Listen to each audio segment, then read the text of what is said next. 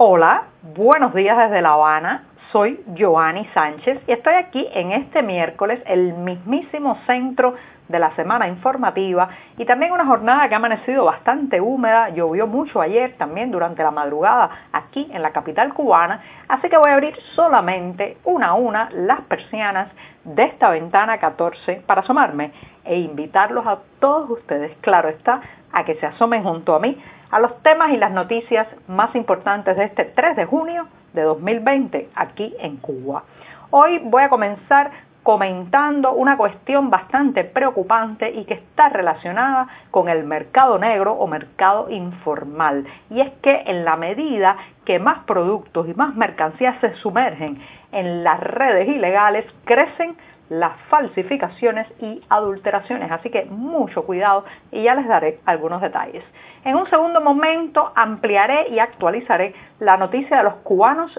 varados en Rusia. Algunos de ellos están en una situación muy lamentable de salud y quieren ser incluidos como casos humanitarios en el vuelo que se prepara para la repatriación desde ese país. Y en un último momento los convocaré, los invitaré a escuchar hoy a las 5 de la tarde online a través de internet, especialmente de Facebook, la lectura que hará el escritor cubano Enrique del Risco de un fragmento de un libro que tiene ahora mismo en preparación. El título es muy sugerente, Nuestra hambre en La Habana. Y claro está, no terminaré este programa sin convocarlos también a que se queden en casa siempre que puedan quédense en casa. Dicho esto, presentados ya los titulares del día, pues voy a pasar a tomarme el cafecito informativo. Está recién colado, breve, que hay que ahorrar. Ahora mismo también las autoridades están advirtiendo que ya no se puede importar o ya no se va a importar más café, así que eh, probablemente este programa se vaya a convertir en un tecito informativo porque la producción nacional de café, como saben, es muy, muy pobre y muy apocada. Así que voy a tomarme este sorbito recién colado, breve, amargo, como saben que me gusta a mí, pero siempre, siempre necesario.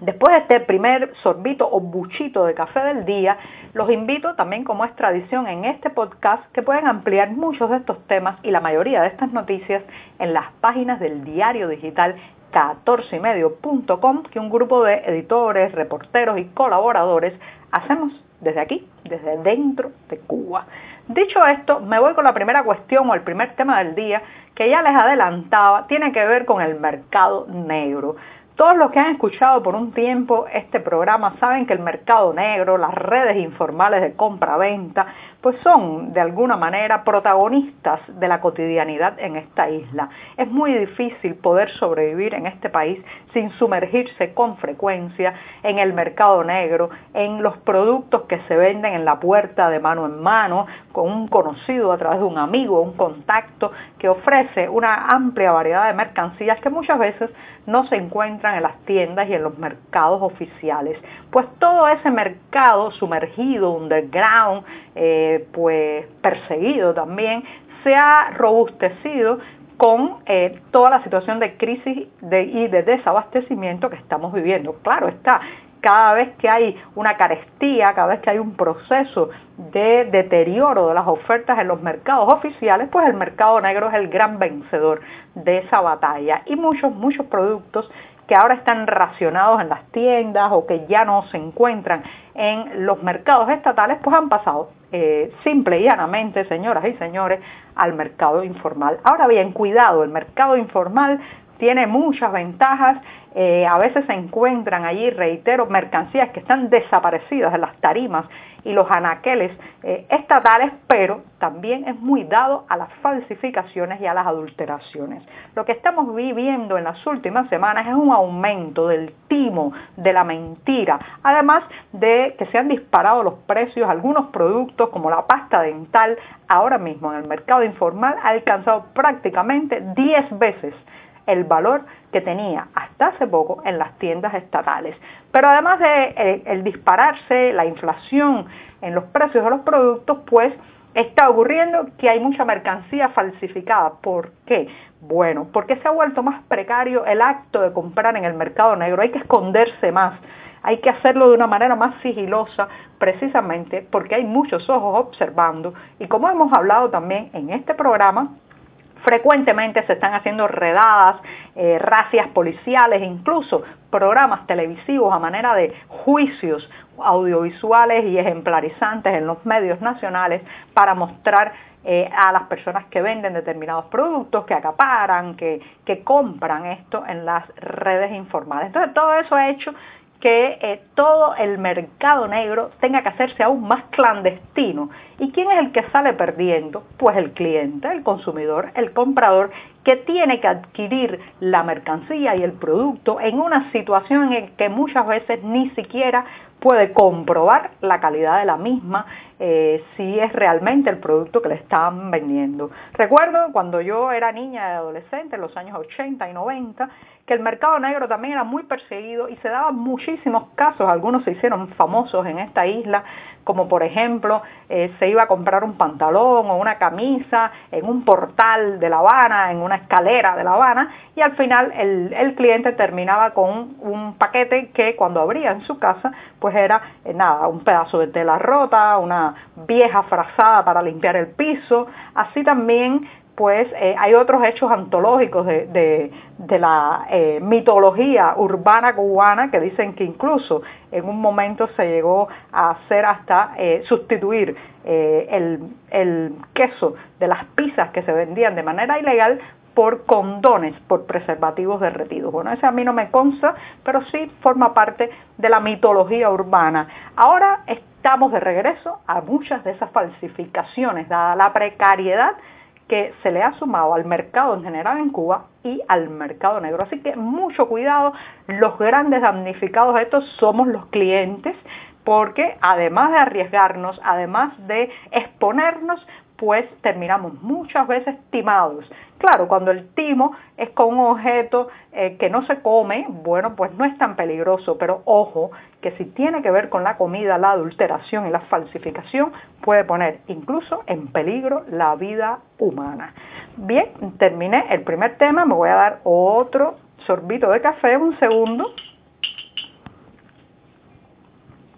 para tomar energías, para seguir en este podcast Ventana 14 justamente sobre un tema que ya hemos tocado en este programa y tiene que ver con los cubanos que se han quedado varados en Rusia. Ya saben que Rusia es un destino frecuente de compras para los cubanos, especialmente porque es un país que no exige un visado a los residentes en esta isla. Entonces, los viajes hacia Moscú se han convertido en, los últimos años, pues, eh, como decía, en una ruta eh, muy concurrida, frecuente,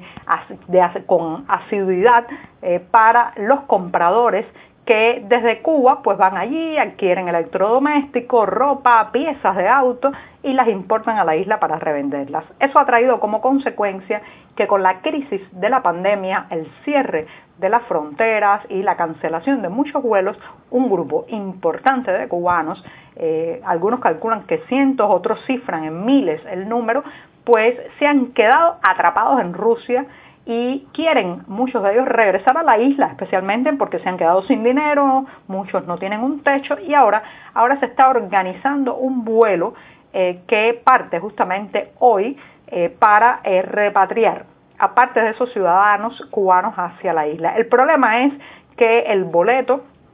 se ha puesto en un precio 550 euros que para muchos de estos cubanos es imposible de pagar. Entonces hay un grupo de ellos que reclama que se les tenga en cuenta como casos humanitarios. Hay mujeres embarazadas, hay personas con enfermedades crónicas, hay familias con niños que están prácticamente viviendo en la calle y que solamente están recibiendo ayuda de algunos rusos solidarios, algunas organizaciones humanitarias y de cubanos ya residentes hace algunos años en ese país. Por tanto, hay una presión bastante fuerte, sobre todo sobre el consulado cubano en Rusia, para que organice otro vuelo de carácter humanitario o buena parte de él de carácter humanitario en que estos cubanos varados en Rusia no tengan que pagar o al menos no tengan que pagar la cifra de 550 euros por un boleto, porque para algunos de ellos eso es un imposible. Así que ahora mismo hay familias divididas y separadas, una parte en Moscú, otra en La Habana, en una parte de Cuba o en otra parte de Rusia, que no saben cómo van a reencontrarse eh, debido, debido a las limitaciones que pone la pandemia, pero también de los precios de los vuelos de repatriación. Me voy rápidamente anunciándoles que hoy, 5 de la tarde, habrá una lectura online a través de la plataforma Facebook que está organizada por eh, la Feria del Libro de Miami, que brinda un espacio semanal para que distintos autores lean en su propia voz parte de su literatura, de un libro que está en preparación, otro ya publicado, y hoy le toca el turno al narrador y ensayista cubano Enrique del Risco. Pueden encontrar el enlace en la cartelera de 14 y medio y hará la lectura este miércoles, reitero, a través de la plataforma Facebook de una parte de su libro inédito. Fíjense el título del libro, qué interesante, se titula Nuestra hambre en La Habana y es una colección de las memorias de este autor sobre el periodo especial en Cuba. Ya ustedes saben, una lectura muy atinada, muy necesaria en estos tiempos que corren, así que en Facebook a las 5 de la tarde, Enrique del Risco, también conocido como Enrisco, hará la lectura de su una parte de su libro inédito, Nuestra hambre en La Habana. Y con esto me despido esta mañana, no sin antes invitarlos a que traten de quedarse en casa. Quédate en casa siempre que puedas. Muchas gracias.